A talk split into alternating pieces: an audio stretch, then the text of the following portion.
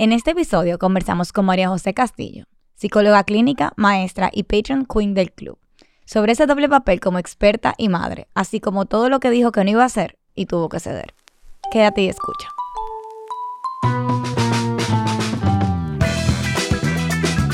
Bienvenidas al Club de las 4M, donde hablamos de lo bonito, lo feo y lo políticamente no tan correcto de la maternidad. De este lado, Amber Moon, mamá de los dos jevitos más áperos de la faz de la tierra, Mateo José de cuatro años y medio, y de Milán, que hoy cumple tres mesecitos y está aquí en Oye, ¿qué esto? Di Milán, Y hola, ¿qué piensas de la vida? ¿cómo están?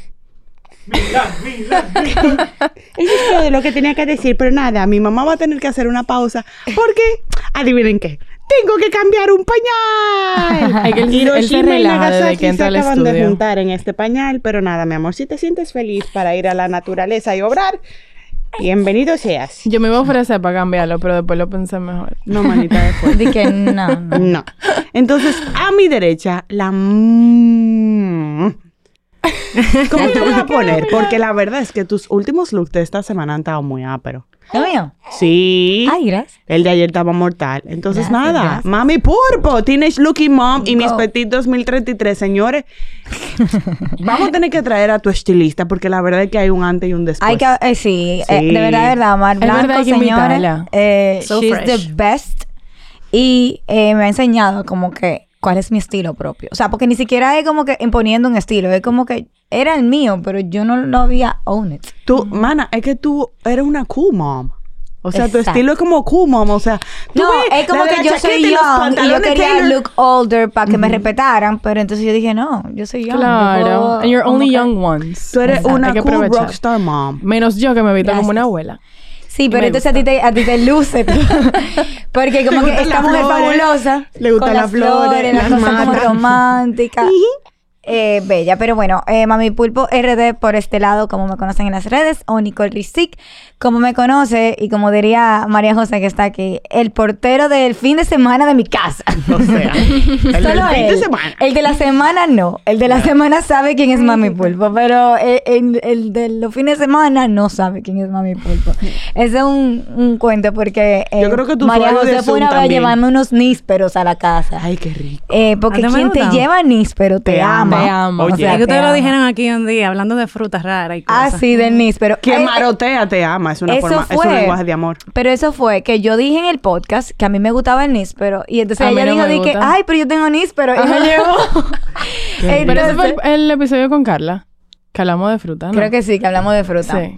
Y entonces, eh, al final, el punto es que cuando ella fue a llevarlo, ella dijo, di que sí, esto es para Mami Pulpo. Y el portero de los fines de semana dijo, ¿Quién es ¿quién es Mami? Pulpo? o sea, que él no sabe quién es Mami Pulpo. eh, nada, mamá de Javi Milo de 6 y 4 años. Y nada, al lado de mí, porque, bueno, no sé. A la derecha de tu Exacto, derecha. A la derecha de mi derecha. Ahí está la... ¿Quién está? La granny looking. de que Granny Looking Mom. Claro, no, granny looking eh, millennial charitín. La flower de aquí. Claro, Mm. La mi amor, la amante de las flores, la que vive para comer De y come para vivir. ¿Cuál- Exacto. ¿Cómo es la cosa? La de la vida fabulosa, porque que ella así, señores, que ella se fue de fin de semana de que, ups, me voy para Italia. Para Roma. Nosotros de que, Yo "Ups, En la soy mi fontana, en la fontana aquí. amor, yo me voy a comer para el agua. Ella se va para la fontana de Trevi, ¿ves? Es que más eran cuatro días. Ay, ay, no Eh, nada más son de viaje, mi Lo amor. grande eso sí es que ella no dijo, ella no dijo, de que, ay señores, no voy a poder estar en tal episodio porque me voy de viaje mañana, después de fin de semana. Ok, o sea, como que poco tiempo. No se lo Pero dije. que era poco tiempo. No se lo dije viaje, o sea, que tú no vas a estar en el otro episodio de la semana que viene. No, no, sí, yo voy a estar. Ah, ok. Es para Miami que ya va. No, pero ella no dijo. Roma. Y yo dije, Roma. Es que fue por una boda. Señores, la verdad es... ¿Qué señores, trote, hasta el panda me escribió de que la verdad es que uno sufre por chiripito en este Te voy a hacer una pregunta, Coco. ¿Qué fue más fuerte? ¿Esa boda en Italia o la de Puerto Rico? Mi amor, no hay comparación. Fueron chulísimas al lado y me encanta como que viví esa experiencia en tan poco tiempo y fue como el contraste del lado de cultura. Fue muy cool. Eh, y la comida. ¡Wow! Señores, lo italiano. No hay palabra para describir eh, eh, un tomate italiano. un olive oil italiano. O sea, ustedes pan. están oyendo, la gorda que vive en mí dice, ese gelato, esa pasta. No me dio tiempo dice, de "Ese comer tomate". gelato. Ese Ese tomate. triste. Tomate. Ay, qué Eh, triste la vida de Mónica. Vamos, preséntate. Es que estábamos muy llenos. Eh, hola, soy Mónica, soy mamá de Emilio Galiluca de 7, 5 y 4 años. Tres chicos que de verdad estoy muy aficiada. Y cuando volví del viaje fui como que... Como que yo estaba despierto, era tardísimo. Y yo como que no importa, todo está bien. Yo llegué como que súper fresh. Y, y le escribían... a- O sea, el otro día me, me llaman así por videollamada que él se quedó en Europa. Y me dice como... Y me ve como que destruida ya. O sea, un día. y él dice ¿Qué- qué te eh, pasó? ¿Qué pasó? y yo... Ya yo me quiero devolver. Ya. Eh, pero sí, muy intensos. Pero los amo. Pero a veces sí. Los quiero jondear por algún lugar. y después me jondeo yo. Pero Bueno. yo no dejo que lleguen al piso. Bueno, señores, pero em, ya entrando más en materia. eh, O antes de entrar en materia, eh. Ámbar se fue a, a atender su bomba atómica. ¿Quién tiene un tantrum? Bueno, yo tengo un tantrum. Yo, o sea, yo me puse a pensar en cómo quizás los, o sea, los niños hacen, o sea, tú pones límites, ¿verdad? Y ellos se aprovechan de los límites. O sea, ellos le buscan el loophole a los límites. Y tú te quedas como que fuera de base. Me pasa que, por ejemplo, Milo, yo le dije, yo puse un límite en mi casa porque tengo que aprender a poner límites porque creo que no soy muy buena. O sea, ya, ya mis abogaditos como que me han, me han ganado. el lado fraco. Eh, pero eh, yo puse un límite de que Milo está obsesionado con los dulces. O sea, yo sé que obsesionado es una palabra muy fuerte, pero para mí que sí. Entonces, eh, la gordita que hay en mí y que sabe que eso vino de mí, está intentando eh, regular, controlar eso, pero que tenga una relación también saludable con la, con la comida, porque tampoco podemos banearlo al Eso 100%. es lo más difícil del mundo. Sí. Entonces me, me sucede que yo, ok, puse un límite porque él, desde, gracias, las funditas de todos los cumpleaños, eh, llena de dulce, y vienen, tú sabes, como dos funditas al mes por lo menos, eh, a la casa. O sea que nunca se acaban, no, no, no desaparecen los dulces en mi casa. Entonces, eh, él vive pi- pidiendo dulce, pidiendo dulce, pidiendo dulce. Y obviamente yo le digo, no, pero si no quieres una fruta, no quieres... No, él quiere su chocolate. Claro. Entonces, Eso es lo más rico. él me dice, eh, veo que cada vez es más temprano que le está pidiendo dulces, o sea, en la mañana. Entonces le puse como el primer límite, que era, eh, no, No no, hay dulces antes de las 11 de la mañana. Entonces, eh, después, el otro límite es que tampoco hay dulce antes de comer. O sea, antes del almuerzo o antes de la cena, etcétera. Como que tú cenas, comes y después dulce. Pues eh, los otros días era como el mediodía, todavía no había comida y él dice, quiero dulce. Y yo, mira, todavía tú no puedes comer dulce, hay que comer primero. Pero son más de las 11. Y yo, sí. Eh, y yo, sí, pero tiene que comer primero, pero la comida no está lista. y yo dije, Ese límite estaba...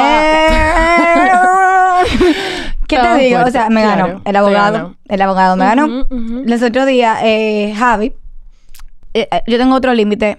No, no un límite, en Pero verdad. le diste el dulce. Es una regla. Yo no, no, al final no, pero me hizo un berrinche del diantre y me Pero quillé nada. y nos quillamos y... Y tú tienes los dulces en un sitio visible para ellos. Eh, o sea, ellos saben dónde está porque ellos saben de dónde yo lo busco, pero no es como accesible. Que ellos no pueden Ellos no alcanzar. lo pueden alcanzar. Pero entonces, lo, lo segundo es, y ahorita vamos a consultar, ¿verdad? Pero es que tú me vas a decir tu opinión al respecto.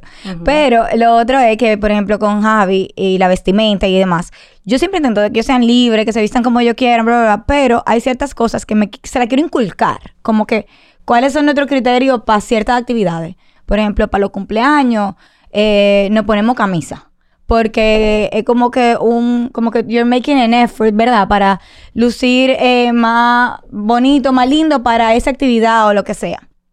Y entonces eh, yo dejo que él escoja su camisa dentro de las opciones, pero es camisa.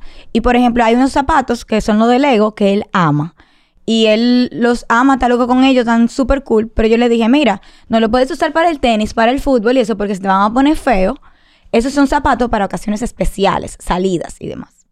Pues los otros días lo llevé a un cumpleaños en un en un establo con sus nice shoes y su camisa. Y entonces me dijo, mamá, tú ves que no todos los cumpleaños son para nice shoes y camisa. Mira lo sucio que está mi zapato, que qué sé yo, que cortó la tierra de los...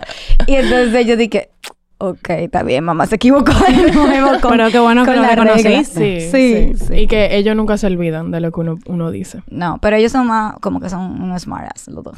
Son smartasses, los niños son súper smart. Em, te entendemos, te, Te apoyamos apoyamos y nunca te juzgamos. Señores, aquí está. María José.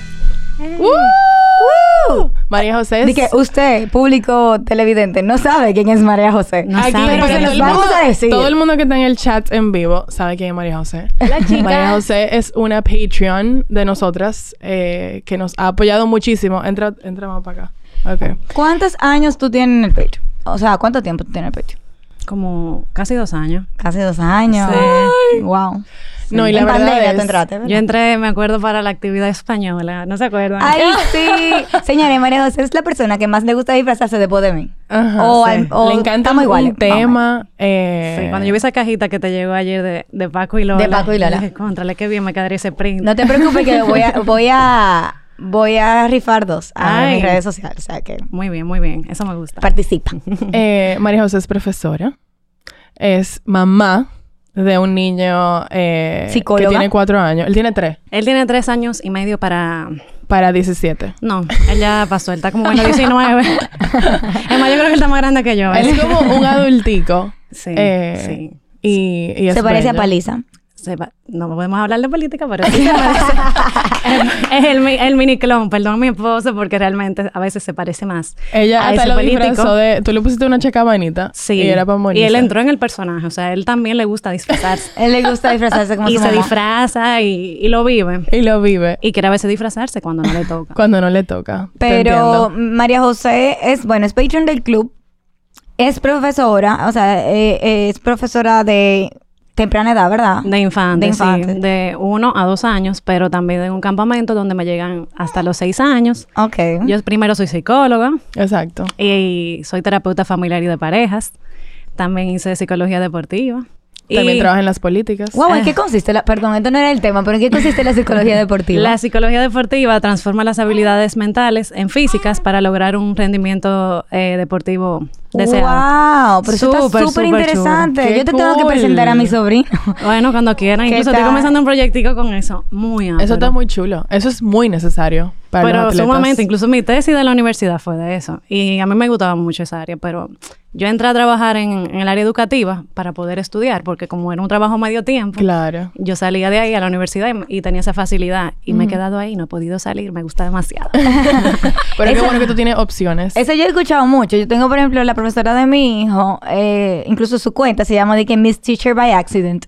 Porque ella era psicóloga, o sea, ella estaba estudiando psicología y por accidente, o sea, para poder tener un trabajo, empezó en un colegio y ya se graduó de psicología y demás, y ella como que no ha podido ejercer como tal, porque le ha gustado mucho trabajar con los niños. Realmente es un complemento. Yo, por ejemplo, ahora estoy de vacaciones y yo me siento rarísima esta semana. Y primera vez en mi vida que yo tengo vacaciones, o sea, primera vez después de que nació José Manuel, de mi segunda vida, eh, que te- tengo vacaciones y eso es rarísimo. Yo lo estoy llevando esta semana al colegio y no me estoy quedando. Y yo dije, ¿y ahora?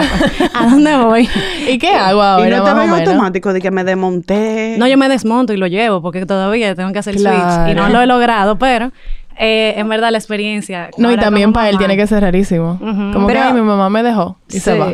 No. Hablando de, de Switch y de segunda vida, como tú lo llamaste, o sea, me imagino que cuando tú trabajas con temas eh, de psicología, que tú quizá tienes un poco más información que nosotras como madres sobre cómo funciona la mente humana, cómo, cuál herramienta uno puede utilizar.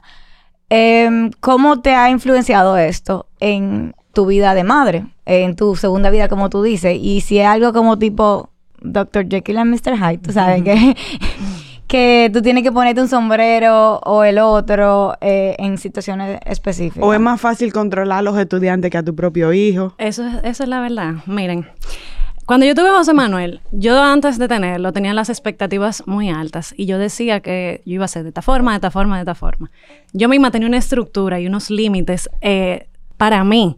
y una- una- unos niveles de exigencia demasiado altos. Y cuando yo lo tuve, yo comencé a ver que no era así. Todo lo que yo dije que yo no iba a hacer, lo hice, como toda mamá. ¿Por qué? Porque realmente uno pierde la objetividad con su hijo. Entonces es muy difícil y todavía yo eh, vivo lidiando con eso. Eh, me pasó que en la pandemia entramos a trabajar y no teníamos la misma cantidad de cursos en el colegio. Él está en el mismo colegio donde yo trabajo. Y le tuve que dar clase como tres meses. Y yo de verdad que tuve el punto de... yo ya me Fue decía... difícil. ¿Cómo que difícil? O sea, yo no puedo darle clase a mi hijo, de verdad. Yo renuncio a ese trabajo si me tome- si a mí me vuelve a tocar, yo prefiero Ojo, renunciar. todas nosotros tuvimos Todo que hacerlo. tuvimos que hacer. o Sí, sea, pero no es lo mismo. Por no, ejemplo, en no, un curso claro. donde tu hijo, como tiene, te tiene confianza a ti, él entiende que él va a hacer lo que Y él hay quiere. otros niños Y hay ahí. otros niños. Entonces, Se comportan diferente con la profesora que con los papás. pero claro, señora, los niños míos en la mañana son unos pan de Dios. Y después los papás me dicen que en la casa son otra Señores, cosa. Y yo se lo creo porque es mi normal, realidad diaria. claro. O sea, mi- la profesora de José Manuel me entrega a José Manuel y ahí mismo él comienza a correr por un sitio, a desafiarme. Y de verdad es difícil. Y más cuando tú quieres poner el ejemplo. Y ahí es que viene la presión. Porque no, incluso no solamente la presión que tú te pones, sino la presión que el otro te pone. A veces tú te das cuenta que con una mirada, o sea, el lenguaje no verbal de las otras personas te afecta. Ujú. Y uno tiene que trabajar constantemente para que eso no te pase. Claro, pero tú crees que, que eso es como muy mental, también como tú ves la mirada de otra persona. Sí, yo entiendo también que es un tema de aceptación. Como ya tú tú haces la pa- las paces contigo misma, ya tú lo ves de- de- desde otra manera. Pero para ti, ¿qué es más difícil, María? ¿El punto de que tú eres psicóloga o que tú eres profesora? ¿Cuál es la transición más difícil siendo mamá? Es que todo va de la mano. Todo va de la mano. Por ejemplo, me pasó que cuando yo lo tuve y comenzaron a pasar todas esas conductas que estaban bombardeadas también por la, pandemia, hubo un momento que yo dije, no, espérate, hasta que yo no trabaje en mi casa, lo que yo sé, no puedo dar consulta porque siento que lo que estoy diciendo, o sea, lo que estoy orientando no es, no va de la mano con lo que yo estoy haciendo. Entonces, toda la psicología eh, infantil, toda la disciplina positiva, hubo un momento que se me fue a... Claro, o a pique. Y tú sabes una cosa que a mí me pasó, eh, y me imagino que te va a pasar, eh, porque como que tu rol de madre, eh, aunque tú hayas tenido que parar por un momento con el tema de, de ejercer tu profesión, Me identifiqué contigo una vez cuando lo mencionaste. sí, pero aunque tú hayas tenido que pararlo, ¿verdad? Eh, me imagino que tú estás en un proceso de, de in- de introspección, ¿verdad? Y de ver cómo funciona eh, esto que te han enseñado, eh, que tú has leído, que tú has eh, investigado en la, en la vida práctica. Eh, y a mí me pasa que yo eh, he tenido un, un tema que buscando ayuda psicológica no he podido conectar con psicólogos que no sean madres. O sea, yo como que... wow, ¿en serio? Sí, me ha pasado que, oye, puedes ser excelente psicóloga, me cae súper bien y yo puedo decir, ok, yo sé que ella sabe su trabajo, lo que sea, pero necesito ahora mismo que me hable una madre porque no necesariamente po- los libros te dicen exactamente por lo que yo estoy pasando y como que co- como que yo siento que solamente una madre me entendería y eso te puede pasar a ti ahora en tu nuevo papel como psicóloga, ¿verdad? De familia, Eh, que, que tu perspectiva va a cambiar un poco. Y lo entiendo totalmente. Me pasaba antes de, de casarme incluso, que llegaban pacientes y me decían, no, yo no quiero a, a esa jovencita porque ella no se ha casado, no tiene hijos. tiene experiencia. No tiene experiencia. Y yo realmente decía, la experiencia no tiene que ver con eso. Ok. Sin embargo, entiendo su punto, porque cuando tú realmente ya sabes de lo que tú estás, Lo o sea, ya tú lo has vivido, la visión empática es diferente. Y eso de verdad se nota. Se nota en ese sentido, pero también tú también relacionas lo que te ha pasado. Y, y eso es un, es un tema, porque tú no puedes hacer una transferencia de lo que tú eh, recibes en consulta con lo que tú... Lo que está pasando en tu casa. Exacto. Y eso uno lo tiene que trabajar. Por eso nosotros los psicólogos vamos al psicólogo también. Eso, eso me han Exacto. dicho que... O sea, tú que tienes, tú tienes que ir al psicólogo Claro. para graduarte, yo En- creo, eh, Sí, ¿no? nosotros tenemos que hacer terapia para graduarnos y yo solamente le digo a, la- a mis estudiantes, que también a veces doy clase en la universidad, miren, eso no es algo de que ustedes tienen que hacerlo para graduarse, eso es algo que ustedes deben de mantener toda la vida. Porque la salud mental es sumamente importante. Y si nosotros vamos cargando esa mochila de todos los problemas que vienen los pacientes y uno por ningún lado lo ventila, Claro. Claro, no es que tú vayas a hablar con el psicólogo de lo que tu, tu paciente, obviamente. Claro. Pero esa carga emocional tú te la llevas Tú te contigo. la llevas. Y eso te puede causar eh, temas si tú no lo sabes resolver. Si tú no Tú lo sabes, sabes- busca el balance. ¿No te pasa que tú como em- empatizas demasiado con una mamá, que es como, como que ahí sí yo entiendo. Ahí me pasa eso también, entonces después Pero tú en te consulta o como en maestra. consulta. Bueno, mira, en consulta uno tiene que ser muy objetivo y uno no puede, o sea, tú no puedes ser tan empático como Claro, como, que uno a mí también. Exacto. O sea que por eso también decir. lo que yo estaba diciendo no está tan correcto, en el sentido de que aunque yo quisiera que fuera una mamá quien, quien fuera mi psicóloga, quizá me conviene que no lo sea para que me Pero mire más duro. Y es otra perspectiva Lo que pasa completamente también que hay, un- diferente. hay algo que tenemos que nosotros saber. El psicólogo no te va a dar respuestas. El psicólogo te va a acompañar a que tú encuentres las respuestas en Tú ti mismo. mismo. ¿Entiendes? O sea, no te dice, tú tienes que hacer tal cosa. No. No se te da- debe. te no da se debe. tareas, pero no se son- debe, ajá. exacto. A través de, la- de las diferentes herramientas que tiene, te va a ayudar a buscar en ti mismo eso Me- que tú tienes para o si no te lo va a trabajar. Mira, en el caso de los psicólogos de pareja, María, eh, porque hay que aprovechar, claro, que tú estás aquí. Uno siempre, cuando va a terapias eh, con un psicólogo de pareja, casi siempre uno va con, con la intención de que el psicólogo se alíe conmigo en contra de fulano. Error Y que te diga, uno. porque es verdad, tú lo estás haciendo mal. Eso es lo que uno piensa y uno entiende. Porque el psicólogo te dijo que tú lo estabas haciendo mal. ¿Tú te acuerdas? Como que vamos al psicólogo de quién es que tiene la razón. Exacto, No sé, como que el el psicólogo no puede hacer alianzas, eso es lo primero. Porque si se inclina más hacia uno hacia otro, el otro se va a sentir incómodo. Claro. Entonces no se supone que el psicólogo debe hacer alianzas. Y además, ustedes saben que a veces uno va al psicólogo, o en pareja o en familia, con un síntoma, con un problema. El fulano de tal es el problema de esta Ajá. situación. Y realmente no es así. Es el sistema y la dinámica que está... eh, que tiene que trabajarse. Entonces, nosotros vamos con un síntoma cuando al final el sistema es el que necesita ayuda.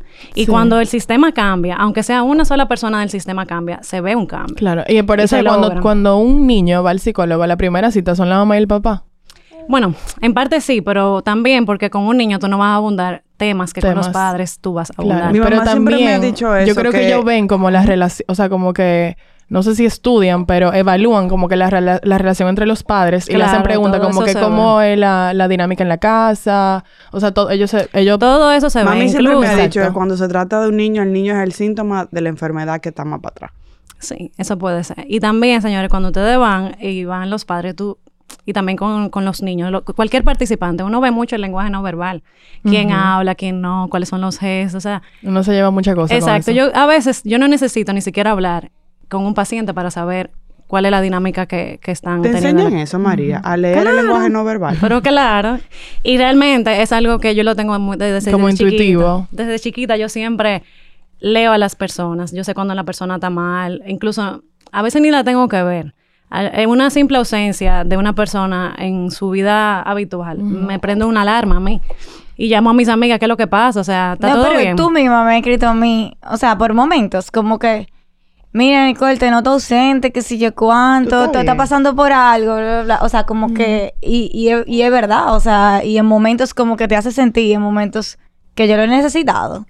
Y, y te- o sea, te lo te agradezco, pero ahora conectando, es que tú tienes una perceptividad un poco más eh, aguda, vamos a decir. Y también tengo un don como encanto. Eh, que realmente yo me sueño mucho las cosas. O sea, hay, hay veces que yo me sueño con una persona X Oh, wow. y de repente yo digo, no, yo tengo que... Porque yo digo, no, yo no me voy a llevar del sueño, no me voy a llevar del sueño. Y lo- le escribo después al final, porque no me quedo que todo tranquila. bien.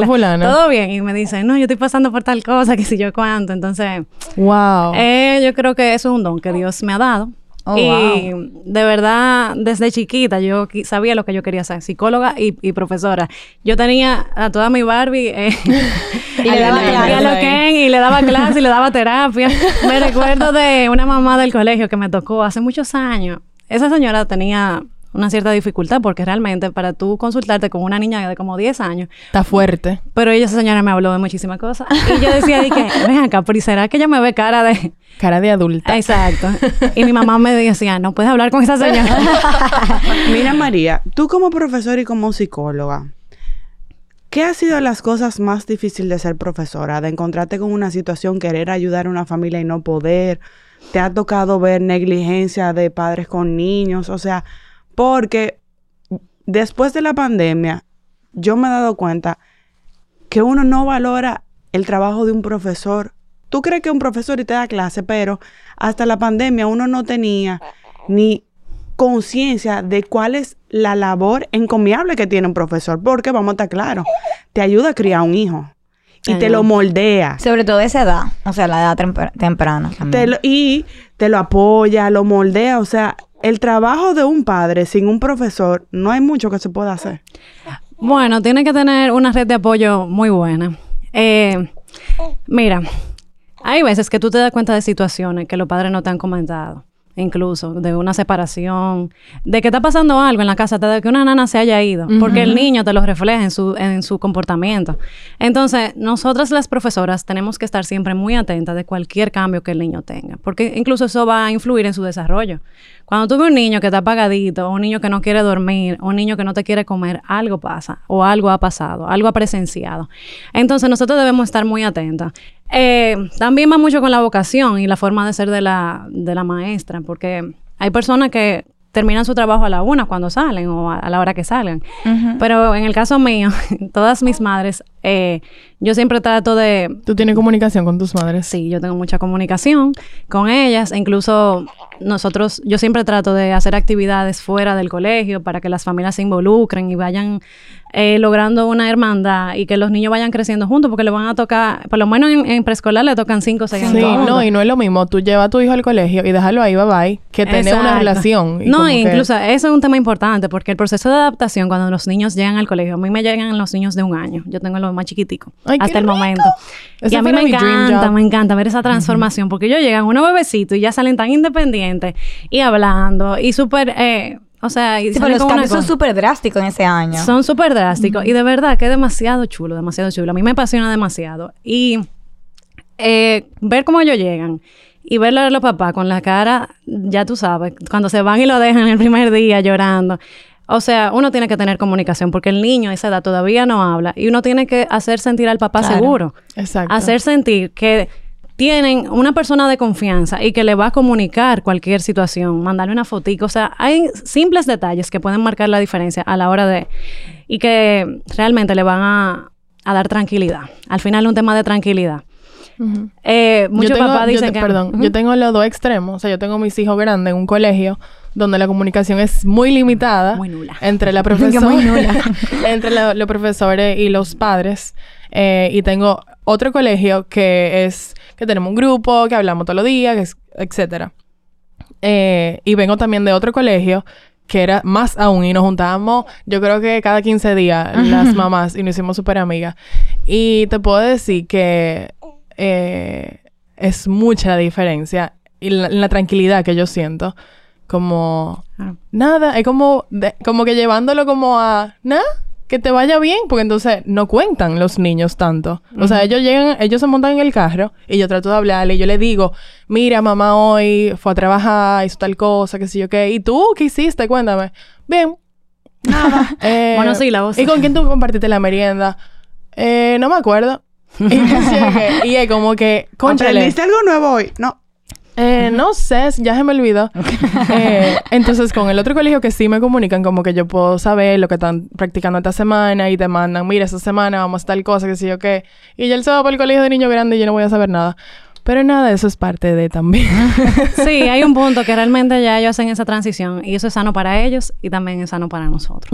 Ellos necesitan su espacio. Sí, ellos necesitan su espacio. Y no- también nosotros debemos entender que nosotros estamos tratando de, de educar de una manera diferente, con apego seguro. Estamos tratando de que nuestros hijos sean independientes, pero también estamos lidiando con mucha presión social y es difícil, es muy difícil. Y la culpa, de verdad, que es uno de los temas que nosotras, ustedes siempre tratan de enfocar en todos los episodios.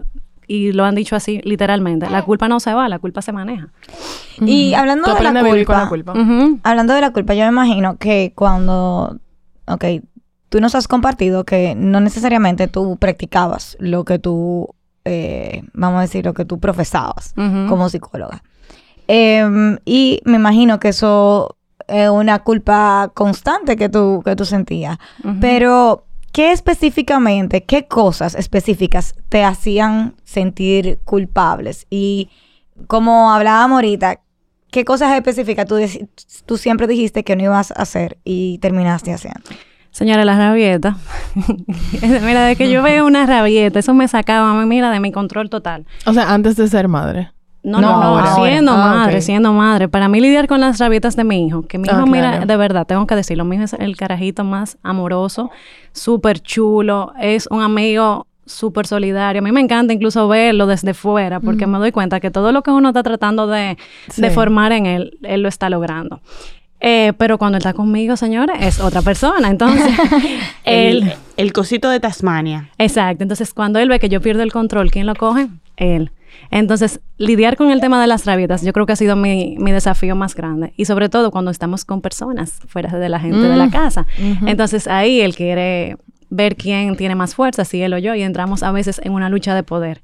Y ahí es que yo tengo que tratar de entrarme la psicología adentro, la, la disciplina positiva, Sí. y no dejarme Ponerte el sombrero de psicóloga. ponerme el sombrero de psicóloga, pero sin embargo tengo que ser clara. O sea, uno nunca es psicólogo de ningún familiar de uno, ni de un buen ni de un amigo algo. cercano, claro. Entonces, han habido momentos que sí he tenido que buscar, buscar ayuda. Y eso es lo que hago. Cuando ya yo siento que la situación se está saliendo de mi control y que es algo recurrente y constante, yo tengo que buscar ayuda. Me alié en un momento de las pantallas, lo cual yo sé que es súper negativo. Pero a veces yo tenía que trabajar, señores. Manita, hay que sobrevivir. Y hay que sobrevivir y es un día a la Survival vez. Pero yo me doy cuenta que, por ejemplo, si yo me voy a trabajar y lo tengo que dejar con la señora que me lo cuida, él ve más televisión de la cuenta. Claro. Porque no estoy yo ahí para controlarlo. Claro. Y la señora, aunque yo le digo que se concentre en el niño y que se olvide de todo lo de la casa, Al final, claro. exacto. Entonces, cuando él ve mucha pantalla, yo, yo me doy cuenta de una vez en su conducta. Literalmente. Literal, Eso o sea, es- él dura una semana de vacaciones y después va al colegio y ya todo vuelve a la Sí, sí, normalidad. sí. Pero mi hijo es un niño de muchas estructuras y que hay que tenerle los límites súper claros. Entonces, cuando yo lo saco de su rutina, de esa estructura, Mis ahí yo siento así. el cambio de comportamiento. Sí. En ese sentido, María, tú como psicóloga y como profesora, ¿cómo tú descubres o cómo tú reconoces si tu hijo es de estructura, si tu hijo es más libre? O sea, ¿cómo tú puedes ir reconociendo las pautas que te puedan decir cuál es la personalidad de, un- de tu niño? Observando. Tú vas observando. Por ejemplo, te voy a poner el ejemplo, valga la redundancia, de un curso. Tú tienes 10, 14 estudiantes y cada uno viene con una personalidad diferente. Hay algunos que tú le dices siéntate y son los primeros que van y se sientan y hacen lo que tú dices, pero hay otros que les cuesta más porque todavía no tienen quizás la madurez eh, para ejercer la, vamos a decir, el mandato que tú, que tú dijiste. Entonces ahí tú vas midiendo de que, con qué tipo de niño tú estás trabajando. Y también hay que tener pendiente de algo, señores, son niños. A veces queremos que los niños sean adultos y se comporten como adultos. Te estoy oyendo decir, decir eso y ahorita tú estabas hablando de que no te gusta, eh, o sea, que tus mayores retos son cuando, por ejemplo, tú estás en un sitio público y tú no quieres que se comporte de, de cierta manera o tú entiendes que debe comportarse de otra manera. Pero también te oigo diciendo, son niños, hay cosas que ellos no se pueden Porque es compartir una como lucha interna que yo tengo. Pero, por ejemplo, en ese caso, yo trato siempre, o no siempre, cuando se puede. Mi esposo trabaja mucho, mi esposo es abogado. Y es una persona que tiene que estar en la oficina, o sea, más- mucho más que yo. Yo tengo más flexibilidad de tiempo. Cuando lleguen los fines de semana y sí podemos estar todos juntos, yo aprovecho y ahí hago los paseos con los amiguitos y con toda la, todas las actividades que me involucren más personas. Y entonces, cuando Claro. ya yo pierdo el control que yo hago, Lo cede. Lo cedo, porque si el adulto no tiene el control, el niño lo va a tomar. Y no es una... Me encanta al final. Wow, eso es totalmente al cierto. final no es una lucha de poder y uno tiene que ser suficientemente maduro de reconocer que uno lo pierde. Y no, señores, somos humanos, o sea, no necesariamente vamos a hacer siempre lo mismo todos los días, no nos vamos a sentir igual todos los días, ni vamos a reaccionar ante las situaciones igual. Entonces, es como un termómetro que ustedes tienen que medir y si tienen pareja, eh, ver quién va a relevar en una situación u otra. A mí me siento súper identificada porque me pasó los otros días y se lo estaba contando ayer a la directora del campamento de, de Milo porque estábamos hablando de temas de, con- de, de conducta y demás. Eh, yo también la amo. Eh, pero, perdón, que me, me ahogué. Em, eh, resulta que los otros días, Milo, por algo que yo le dije, como que no, no se puede, creo que fue con el mismo tema de lo dulce, no, no se puede dulce, me lanzó un juguete en la frente y me partió. O sea, yo hasta como que me, hasta sangré un poco, o sea, como que fue duro. Yo, mi reacción reptiliana, ¿verdad? Fue, eh, yo estaba comiéndome un sándwich, yo le tiré el sándwich. En serio, eso es algo que yo haría. No es Yo- algo que yo me imaginé. y le tiré Sí, el porque uno sándwich. tiene un instinto también. es que, Javier, Y tú se- mi sándwich. Javier después se yo de la dije, de ¿Qué tú defensa. creías que iba a pasar? Tú tiraste el sándwich, o sea, de verdad. No, es que Yo uno no piensa en ese momento. Yo no estaba pensando en ese momento. Ok, después de eso, me pasó algo que duré ese día completo como con una adversión a mi hijo. De que yo le decía a Javier, pero me sentí orgullosa porque yo pude, eh, yo pude como que... Aislar ese momento. No, como que decir, mira, ahora mismo yo no puedo lidiar con esto y voy a delegarlo, porque si lo si lidio con esto, no voy a, a- a A reaccionar reaccionar, de la manera. manera adecuada. Le decía a Javier, hoy, por favor, tú encárgate de eso. Y yo sentía un sentimiento súper extraño. Y ese sentimiento era, y me, me da hasta pena decirlo, pero era como de que él era mi agresor. ¿Entiendes? O sea, yo me sentí como que como que I don't feel como que I don't feel safe with around you, no sé, como que me sentí como muy I don't herida. deal with you today. No, era como que me sentí de verdad muy herida eh, Claro, por cómo él reaccionó. Y quizá también otras cosas estaban pasando por mi mente, de si estamos haciendo la las cosas de la manera adecuada, de qué está pasando por ahí, que él, él- él- él está La llegando culpa a ese de una punto. vez. Porque uno está en mi la culpa. culpa. Claro. Pero me, como que me sentí orgullosa de que pude retraerme de la situación y decir, hoy yo no puedo lidiar con este niño. Así y que eso es importante, tú, papá, reconocer. Lidia con él. Exacto, quien esté contigo, quien sea tu red de apoyo, que te puede dar una manita, porque uno no siempre se siente igual. No. Y eso es como los niños también, y nosotros los adultos hacemos rabieta también. Sí. Lo que pasa es que nosotros... Sí. claro. Mi amor, mi niña interna se revoltea. Y si ustedes se fijan, las rabietas con quién ustedes la hacen. Con mis Con lo que tenemos cercano. Con lo que tenemos cercano, no Sí. es con el jefe tuyo, no es con la persona, no es con la amiga tuya con quien tú te vas a beber el trago, es con quien tú tienes más, cerca, eh, Ni más con tu psicólogo, o sea, no. No. El que está ahí. Entonces, el Mira, que está María, ahí. hay veces que yo peleo con Mateo y yo no di- yo digo, ¿quién tiene el tantrum más grande, él o yo? Porque a veces como que hacemos competencia y eso que tú estás diciendo, a veces Entran en lucha de poder.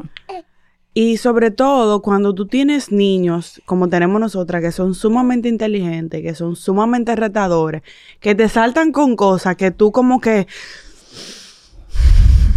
Y que te, te no, dicen- y, te, y tú te sientes orgullosa cuando te dicen una cosa como que, ah, wow. Pero, tú te por ejemplo, ya. en mi caso ahora mismo, que ya como que eh, eh, se me explotó mi burbuja de, de mis dos hijos y de que ha ido muy bien y que están entrando los celos. Mateo tiene como una situación de poder conmigo y a veces me ha dicho cosas que yo me siento, señores, como que no es que me clavaron una daga en el corazón, no es como que me pusieron una jeringa, le quitaron el émbolo y me dejaron como eso pullado y la sangre va saliendo. Damn. Wow, eso también. Tú eres muy gráfica. Está muy específica. Yo dije, wow. Pero es como que... Me lo imaginé es- así es- sangrando. Siento bien. ¿Qué película? ¿Qué movie? No, pero es que a veces tú no te das cuenta cuando tu hijo te dice algo que tal vez no se está dando cuenta.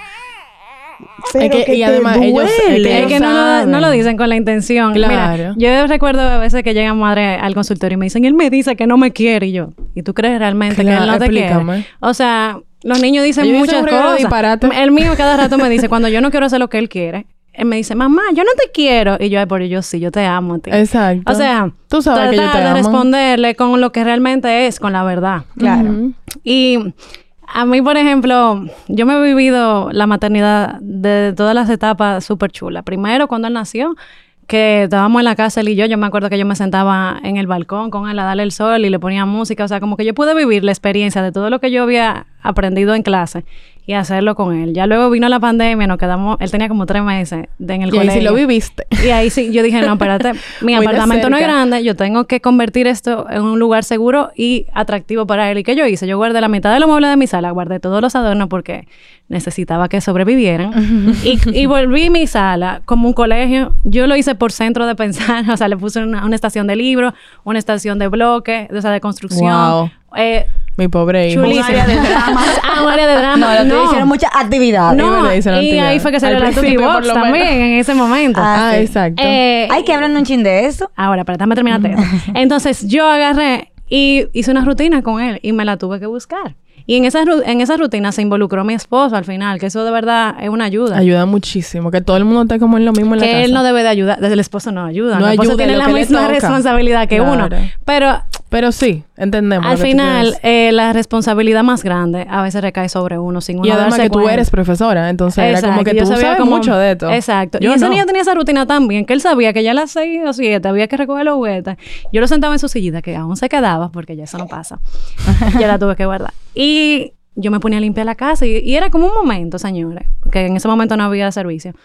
Yo así mismito limpiaba mi mente y organizaba mi mente y él se organizaba y esa estructura le hizo tanto bien en ese momento que de verdad... A los dos. No, sí, nos hizo mucho bien. De verdad, como familia, para que, eh, no todo el mundo le pasó lo mismo, lamentablemente, pero eso fue un momento de nuestra vida que salimos fortalecidos. Entonces, tú me dijiste que te hablara de la Tuki Box. Sí, porque eso fue un proyecto que tú empezaste en pandemia. Y, y la verdad es que también, ¿cómo te digo? Es eh, quizás también una manifestación de lo que tú tuviste que hacer eh, en ese momento en el cual tú también tenías que redireccionar, ¿verdad? Tu, tus intenciones con tu carrera, ¿verdad? Sí, mira, eh, la Tuki Box surgió de que muchos papás me preguntaban, ¿y qué yo voy a hacer ahora con los niños? Porque ya después nosotros dábamos la tutoría virtual. Imagínense ustedes, un Zoom con un niño de un año y dos años. Eso... Imposible. Yo sé que a Luca. Manita, en mi caso fue también, dos amiga. años, pero eh, al igual que tú, María, Mateo es muy de estructura. Yo le doy gracias a Dios que el colegio, nosotros nos fuimos un jueves y el lunes yo me iba con actividades. Y aunque es difícil, yo te puedo decir que nosotros hicimos clases todos los días de pandemia. Tal vez no lo hacíamos todos los días, pero dejábamos como que a esa edad un niño necesita moverse, necesita hacer una actividad física, necesita hacer algo. Aunque uno quería morir con el reguero, tú ves, con el sucio, sobre Sí. todo si a veces uno tiene problemas de que uno no le gusta ensuciarse o hacer reguero, pero un niño no Eso es lo que necesita. Señores, pero uno como adulto, en ese momento, también necesitábamos estructura.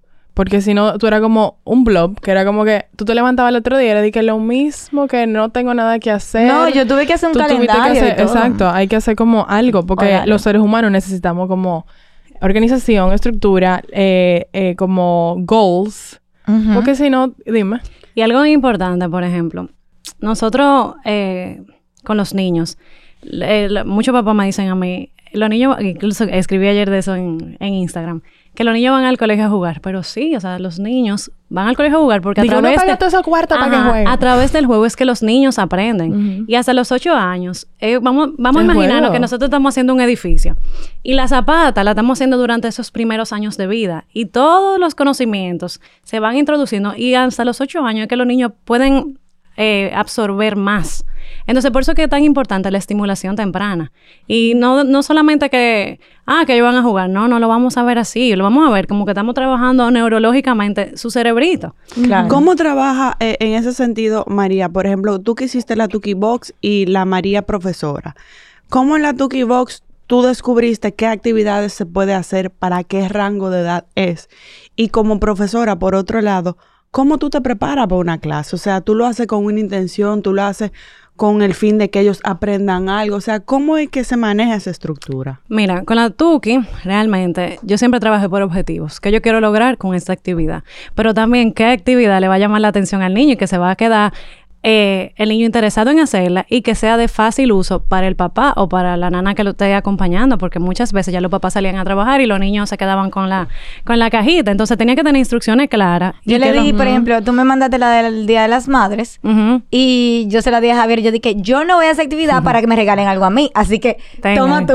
Y esa, esa es una de las ventajas de la Tuki, que son las instrucciones son tan sencillas que el que la agarra la puede hacer. Incluso yo tengo madres que tienen niños más grandes y ellos son los que lo hacen con los más pequeños. Entonces, una actividad que involucra realmente al final, o sea, una cajita que involucra al final a todas las personas de la familia. Ahora bien, con el colegio, nosotros realizamos una planificación mensual de acorde primero a los intereses del niño, que mientras más chiquito tú no vas a saber, o sea, tú puedes saber más o menos cuáles son los intereses, pero no te lo van a decir verbalmente, tú te vas a dar cuenta porque el niño, eh, tú lo ves jugando más con un material que bloques, con otro, etcétera, o tú lo ves que quiere trabajar más con los animales, que con las frutas, o sea, cualquier tipo de alimento. Entonces, por ahí tú vas partiendo cuál es el centro de interés del niño. Sin embargo, hay una serie de objetivos que son por edades, Que tienen que que lograr. uno debe de trabajarlo en el año completo. Por ejemplo, trasvasar líquido de un envase a otro. Es una actividad súper fácil que para uno es fácil, pero para un niño quizás le cueste. Y si tú le pones, por ejemplo, una poncherita con agua y le das dos vasitos, eh, al principio quizás no te van a, a lograr trasvasar de un vaso, o sea, de un recipiente a otro, pero que con la práctica lo van a hacer. Es una actividad súper, súper sencilla, que, es, que uno tiene los materiales en la casa y que lo entretiene muchísimo. No hay nada que entretenga más a un niño que juega con agua. agua.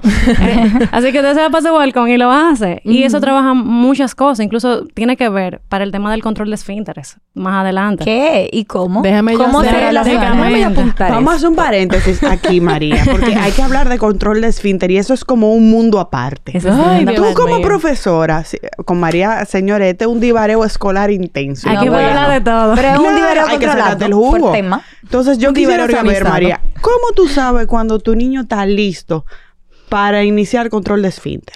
Mira, lo primero es que desde que un niño cumple dos años o las madres comienzan a ver que ya están entrenando a otros niños, de una vez te dicen, ay, yo quiero ajá, entrenar al mío, yo quiero entrenar al mío, porque comienza a entrar la presión social. Y realmente, señores, no todos los niños están listos a los dos años para controlar es- esfínteres. Incluso hay niños que antes están listos y hay otros que duran mucho tiempo más.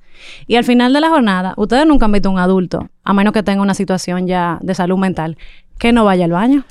¿Verdad? ¿Hasta qué edad es normal?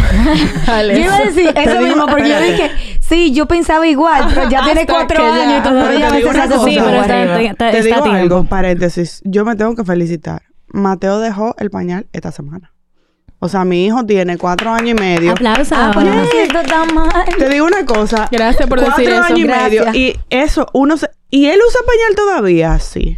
¿Cuándo él lo va a dejar? Cuando él esté Cuando listo. esté listo, señores, Entonces yo lo empecé primero. a ver que él estaba dejando el pañal seco, pero llegó Milán y yo dije, vamos a darle un chance. Es un Porque cambio puede para ser él. que él le dé para atrás.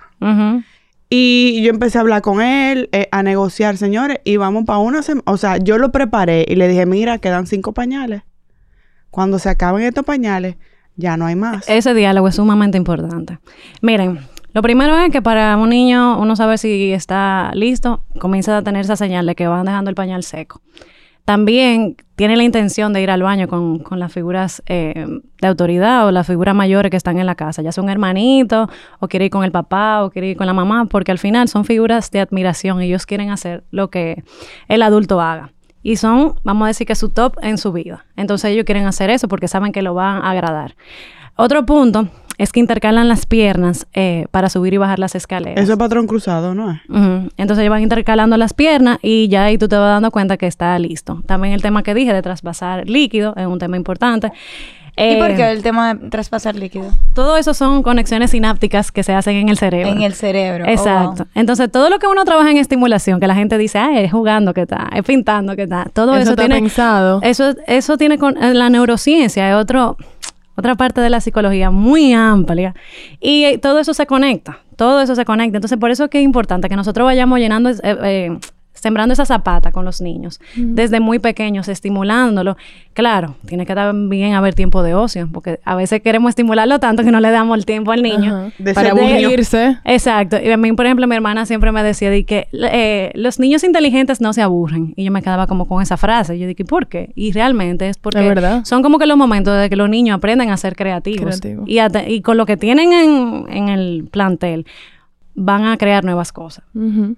Entonces, esos son los, los principales señales. Ya, por ejemplo, en el colegio O nosotros... que te lo digan, como que... Exacto, que, ya. te- que ya te lo verbalicen. Hay muchos que no verbalizan todavía. Y que, por ejemplo, me ha pasado niños que no hablan nada y uno comienza el control de esfínter porque ya uno entiende que tiene la madurez para hacerlo. Sí. Mm. Y esos son los primeros que hacen y lo cogen de una vez. Y tú ves que tienen su pañal seco, no tienen accidente ni nada. Y también acaba de resaltar algo. O sea, comenzamos con el control de esfínter y no, y no podemos pretender que van a controlar la orina y las evacuaciones eh, al primer día. Y a Claro. veces los padres nos desesperamos. Entonces, Y le vuelven a poner los bumpers. Y eso es lo peor que entonces, se puede eso es lo pasar. peor. Entonces, o le uno reclamamos, le le por reclamamos, accidentes. esas reclamaciones, Ay, ese regaño, Afectan eso afecta a nivel emocional Ay, al niño. Dios, Dios. va- Ay, Dios, Eso me pasó, eso me pasó con, con mi prim- con Milo. Manita, que no es fácil. Es que no es a mí fácil. me tocó Entonces, en por eso es que yo le digo a los papás, lo primero es que Que antes de que esta- el niño esté listo, tú tienes que estar listo, porque después de que tú comienzas el proceso, no se debe no, dar no se le debe dar para atrás. Y una pregunta. ¿Qué tú opinas sobre quitar el pamper durante el día y dejarlo en la noche? Mi hijo duerme con pamper y no, le, y no ha pasado nada. Es que eso, por ejemplo, el tema de, de la pipí de noche, eso toma un poco más de tiempo. Entonces Sí. nosotros eh, primero vamos con, con los logros pequeños y después vamos a lograrlo. A mí me pasó con, con Javi que eh, él cogió control de, de esfínteres súper rápido, sobre todo porque él tiene un tipo de personalidad y una personalidad que no le gusta estar, Estar sucio. sucio. Eso influye. Entonces, Eso él- influye. eso inmediatamente él, él se dio cuenta que yo lo dejé rienda suelta y él tuvo un par de accidentes. Él mismo, no, espérate, que yo tengo que hacer para no estar mojado. Él se encarriló Eh, solo. Y se encarriló solo. Pero ¿qué sucede con él? Eh, como, como la dormida es un poco más involuntario, o sea, eh, ellos no están conscientes 100%. Eh, me pasó que yo lo extendí más tiempo hasta que ya me salía el pañal seco, por muchos días Tú te y ya yo lo quité. Como que no fue ni un proceso. Y yo le dije, mira, hoy no te voy a poner pañal, que sé yo qué. Y desde entonces él empezó a levantarse a, a- a ir al baño. Perfecto, súper fácil, lo tengo controlado. Cuando vengo con Milo, fue todo un tema diferente, un, tipo de personalidad diferente. Ay, Él no sí, le yo me acuerdo los estar- temas. No, es que siguen. Todavía. Es que siguen los temas. O sea, cuando tú pensabas que lo había logrado, después vuelve para atrás. Y yo no le he vuelto a poner un pañal, pero él se me hace arriba y se queda tranquilo jugando todo. No le molesta porque él es un alma libre. Él es un alma libre. No, y entonces ayer, o sea, ayer me tuvo un accidente y él ya tiene cuatro años y pico. Eh, y, y yo como que, Milo, ¿y qué pasa? Y Milo dice, eh, estaba distraído. como que Sí. jugando. A mí me pasa como, con Milo, me decía, es que mi cerebro no le dijo a mi cuerpo que yo tenía que ir al baño. No, pero mira, es una respuesta muy profunda para un niño. Eh, pero Milo me pasa con eso. Y nada, hay, hay veces que como tú, o sea, tú hablando, yo digo, contra. Eh, hay veces que ya yo digo, concho, tú estás muy grande. O sea, ya tú, tú no eres un bebé y como que le, le reclamo. No y eso no eso. se debe. Y eso, pero son como reacciones Sí, como normal. normal, que Pero uno tiene. quizá, eh, quizá no es lo que tú le estás diciendo, sino cómo se lo dice. Trata Sí. de buscar la forma de decirle eso, eh, reforzándolo positivamente. ¿Cómo? Vamos, dame un ejemplo. te voy a sacar un... eh, aquí te voy a sacar el provecho Yo sé que hasta la estaba muy divertido gota. jugar, pero imagínate si no hubiésemos tenido accidente, hubieses durado más tiempo jugando. Sí, eh, claro. O no, no tenemos que ir de este lugar. Anda, qué pena Qué que pena estás mojado. Me imagino que te sientes muy incómodo. Exacto. ¿Cómo puedes hacerlo diferente la próxima vez? Necesito una María Castillo niña en mi que casa. lave su pantalón él mismo. Anotando. Sí, pero y si eso es un accidente, punto. Y si sí. es un accidente de número dos, él tiene Pero que tú- llevar y botarle en Depende. el inodoro. Pero depende, porque si le gusta, como a mi hijo, por ejemplo. que le gusta lavar ropa. Él le gusta lavar ropa y, por ejemplo, ¿En él le gusta ver... Ah, claro, porque le gusta jugar con agua. Exacto. Él le gusta ver sus evacuaciones. Cuando él va a su- Porque él tiene un inodorito de los de... Ok, de los de ese lugar. Y... No importa, no de los de ese lugar. Y ese inodoro va por mi casa completa porque para él es un orgullo. Se lo celebramos tanto cuando él hacía que para él es un orgullo y lo lleva a mi habitación. hacia Ay, una medalla olímpica. y cuando, se, cuando viene y, lo, y se mira, ¡wow! Pero mira, es de color amarillo y parece una serpiente. Y yo, ¡wow! ¡Qué, emoción! Espérate, mamá, espérate, déjame votar. O sea, a mí no me funciona eso de ¿Tú que, sabes que- qué? Que yo odio ese inodoro. Eh, bueno, em, Es que se quedan ahí. Ay, no, de verdad. Bye. mira, yo tengo una relación con las evacuaciones que de verdad, de verdad, de verdad, de verdad. Y todo. ¿Por qué a los niños les llama tanto la atención eso? Porque es algo que les pertenece a ellos, es una Claro, y extensión es lo de que ellos. salió, y es lo que yo crearon. Eso es y un logro para ellos. Y de verdad, es así, o Y sea. está muy bien. Hay que ver su... María, eh, su mira, evacuación- no sé, su Y hay que velarle las veces que vayan al baño. Yo O quiero sea, que ese momento llegue. Yo quiero que ese momento llegue, pero él llama hasta la señora de mi casa y hasta que ya no llega, por ejemplo, ya se va todos los días, hasta que ya no llega. No si él puede dice-. Exactamente. y los otros días fue lo más chulo, que él se comió un helado de chicle, él es alérgico, muy alérgico, y le dimos un helado de, de esos azules, potente. Y el otro día, eso, mi amor, mira. azul, y yo pitufo. me quise, ah, yo me quise morir porque yo no me acordaba que él se había comido el Claro, helado. sí. Al otro día. eso. Y yo, ay, tenía que llevarlo para el médico, qué sé yo cuánto. A mi esposo. Y él dije, acuérdate que él comió un helado azul ayer. y él estaba, wow, mira, mi pupú es Aperísimo, azul. Y yo, claro. wow, qué hermosura, de Súper verdad. mi amor, la lograste. Lo hiciste Tú una sabes azul. que esto va para Instagram. Ay, Dios mío. Que medalla de oro a la pupú azul. a la pupu azul. Mira, Ay. otra cosa que te quería Y con los preguntar. maíces. Pero también, señores, ¿cuántas nalgas al día uno limpia? Mi amor, pregúntame. ¿Te puedo decir? ¿Te puedo decir? Estamos congestionados.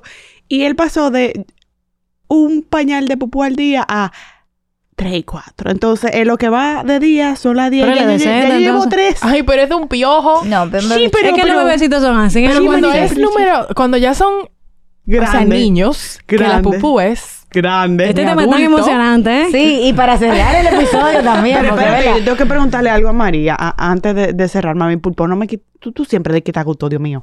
Y ahora. Mira la Van última. a creer que soy yo la culpable. Cuando uno termina como papá, termina de curso, uno da grito y llora. Si fueran los papás nada más. ¿Qué, cómo- qué es para una profe cuando sus chiquitos se van?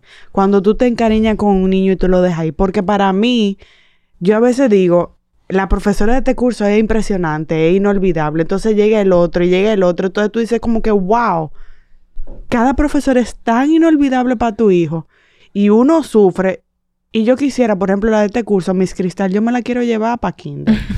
Sí. Mira, O sea, yo, yo, yo no la todas son necesito así, en ¿eh? mi vida. No todas son así. Yo he tenido experiencia con profesores. Ay, no, gracias a Dios, yo, yo he amado Fuerte. todas y cada una de las profesoras de y qué lindo que ustedes puedan tener ese vínculo con, con esas personas, porque realmente son parte de su red de apoyo.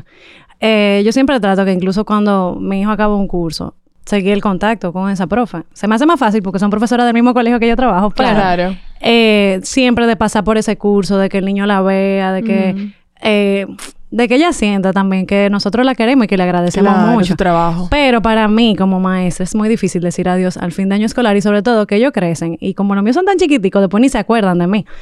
Entonces pasan por mi curso y ni me saludan. Y yo, Y tú mira, dices, "Ah, ¿tú sabes lo que es después que tengo un año entero? hijo.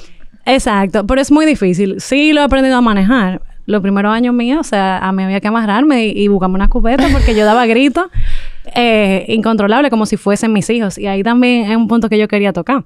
Antes de yo ser mamá, los niños del colegio para mí, o sea, eran mis hijos literal. Y yo vivía esa experiencia con los padres muy de cerca. Y para mí, cuando yo tuve a mi hijo, yo dije, Mirna, se puede amar más a alguien. O sea, qué lindo que O sea, uno puede tener tanto amor ser- para tanto. Claro. Claro. Y cuando yo volví de mi licencia de maternidad, ahí era que yo venía, mira, desbordada de, de ánimo y de amor para, para los chicos. Pero sí es muy difícil pasar de curso. Yo lo que sí trato de, como yo tengo campamento de verano, eh, ellos siempre van a mi campamento, ahí me aprovecho otro chin. Y todos los años generalmente lo repiten y siempre tengo esa comunicación con esas, ma- sobre todo con esas madres que se quedaron más cercanas de mí. Y hay comunicación. Yo trato de que no quede ahí, sino que se convierta en algo que Bueno, yo me en encontré con una mamá de un estudiante tuyo y me habló de una vez de ti y que te ama, o sea, una cosa increíble. Es que, mira, para mí no hay cosa más chula. Y eso lo viví con, con la profe del curso pasado, con... Ay, se me fue el nombre. de esa profe. Ay, Dios. Eh, La profe amable. La profe y amable. ella, Miss Nati. Miss Nati vivía a Mateo. ¿Tú sabes lo que una profesora vivir a un niño? Ay, sí, yo tengo ella, una ella lo vivía de una forma y ella me decía, es que yo me siento a verlo. Y ella me hablaba de él como con una felicidad de que me decía, a mí me Ay, encanta que él es expresivo, que es divertido. O sea, con todo y que Mateo es un niño con una personalidad muy fuerte. Ujú. Señor, y yo me sentía tan bien como de que yo sentía que la profesora era una fan de mi hijo. Claro, Ay, y que la profesora eso. Y eso y es la profesora cosa. ve las cosas que tú, Tú ves. ves, exacto. A Como que me- ella puede reconocer las cosas que tú sabes que ese niño tiene. Lo que es eso, y por ejemplo, en, en también esta de, de Miss Cristal, que no tengo cómo pagarle, que me ayudó con la transición. O sea, yo no sabía que en el colegio ella estaba trabajando con Mateo, el ser hermano, que le leía un libro, que él le dijo que quería. Yo tengo una. Mateo le escribió una carta a Milán. Y lo hizo con su profesor. O sea, esas son Sí, cosas que increíble. son detalles que. que marcan son- la Y diferencia. que son como personales. Wow. O sea, porque tú dices, ok, los profesores tienen un eso. programa, tienen un programa y demás, pero cuando atacan necesidades individuales, ¿verdad? Ahí tú te das cuenta como de, del interés y de la calidad de, De lo que estás recibiendo. claro. Y me pasó, o sea, me pasa con mis dos niños, como tú dices, de, y me identifiqué mucho. Y la menciono porque ella escucha todo el episodio. Ella me lo dice, Car. Yo escucho todo el episodio y no soy mamá, pero... eh, y Miss María Paula, que es la, la profe eh, de, de Milo. Ah, yo la conozco. Una de las profesoras de Milo. eh, ella específicamente, porque entonces era un buen balance, porque la profe titular era como que veía lo que Milo necesitaba. Eh, o sea, lo que Milo necesitaba a nivel de, de estructura, de conducta, además. De Pero. Miss María Paula, de límites, exacto.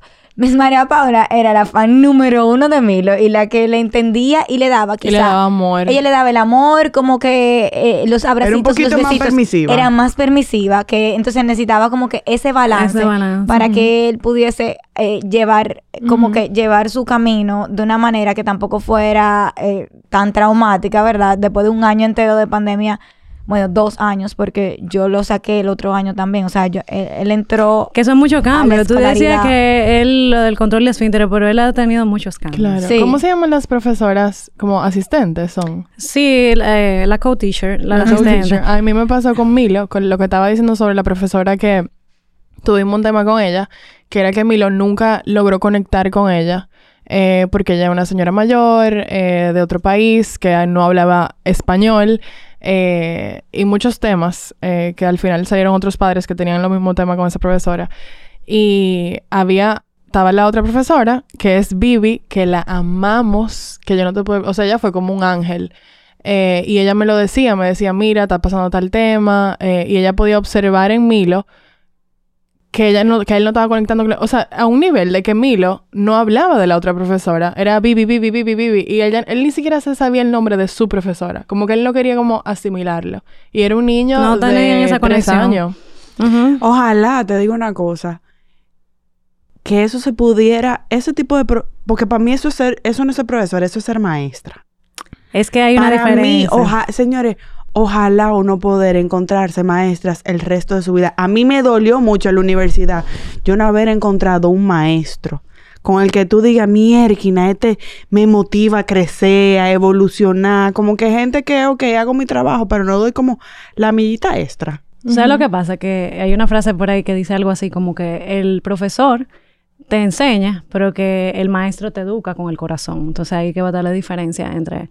Y es sobre todo un tema de vocación y, de, y mucho claro. de la personalidad. Sí. Yo, por ejemplo, te puedo decir que yo soy quien soy porque mi mamá y mi papá tuvieron, o sea, todo el esfuerzo y todo el amor del mundo para educarme así. Y a pesar de que yo no tenía a mi mamá y a mi papá que trabajaban, porque, o sea, que estaban presentes todo el tiempo, mis hermanas estaban ahí y aunque está mal que a veces los hermanos ocupan el rol de madre y padre, pero yo siempre tuve una red de apoyo y una red eh, de amor y de confianza que me ayudó a ser como yo soy, a ser empática, a ser solidaria. Y yo siento que eso es el sello que yo tengo en, en mis diferentes vertientes, ¿no? Iba, iba a decir tentáculo, pero... claro que sí. Sí. eh, Eh, no está patentizado eso. Exacto, pero realmente eso es lo que va a caracterizar a una persona, el amor con que tú haces las cosas. Y Eh, se nota que tú lo haces con mucho amor y que te sale súper natural. Y eso es muy importante. Y nada, yo quería antes de que cerráramos felicitarte porque eh, aunque yo sé que tú te has encontrado en esa disyuntiva entre tu carrera y, y tu labor de madre, eh, algo que, que hemos admirado de ti también es que tú has podido reconocerlo, eh, como adueñarte de, de eso y hacer lo posible para que pa- para uno mismo como que, ok, o retirarse de la situación y ver cómo me puedo trabajar o cómo puedo manejar, pero también enseñarnos que no, o sea, que ninguna mamá es perfecta, que in- sin importar que tú tengas toda la herramienta del mundo, vas a perder el control también por momentos. Claro. Y, y como que eso lo hace mucho más, eh, o sea, más humano. Hay- en nosotros saber, claro, en nosotros saber que incluso la- de las personas con la mayor herramienta y, y, y habilidades posibles, puede también ser una mamá normal, igual que todos nosotros. Señores, y desesperarnos No, y esto es igual. un día a día, esto es ensayo y error. No todos los días van a ser iguales, como yo siempre les repito. Lo único que uno siempre debe de hacer al final del día es ver realmente, ok, no me salió como yo esperaba o como estaba mi expectativa, que a veces tenemos las expectativas súper altas, ¿cómo lo puedo hacer la próxima vez? Lo mismo que tú le dices a los niños. Exacto, yo me lo repito, ¿cómo lo puedo hacer la próxima vez? Y también negociar y, y darse cuenta que no todas las batallas se luchan.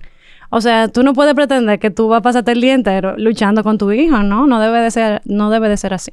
Claro. Gracias, María José, y gracias por tu honestidad. Ay, sí.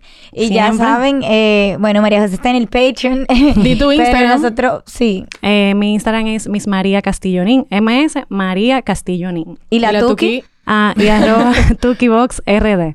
Que la. Tuki está saliendo por temporadas, ya no es mensual. Bueno, porque pero como realmente- quiera. Pero, por ejemplo, para el Día de los Padres, para el Día de la Madre, Acción de Gracia, Navidad, ahí siempre está la Tuki presente. Ay, qué chulo, qué chulo. Gracias. Bye. Siempre gracias a ustedes por la invitación. No, siempre esta es tu casa. Así lo siento, así lo siento. Bye.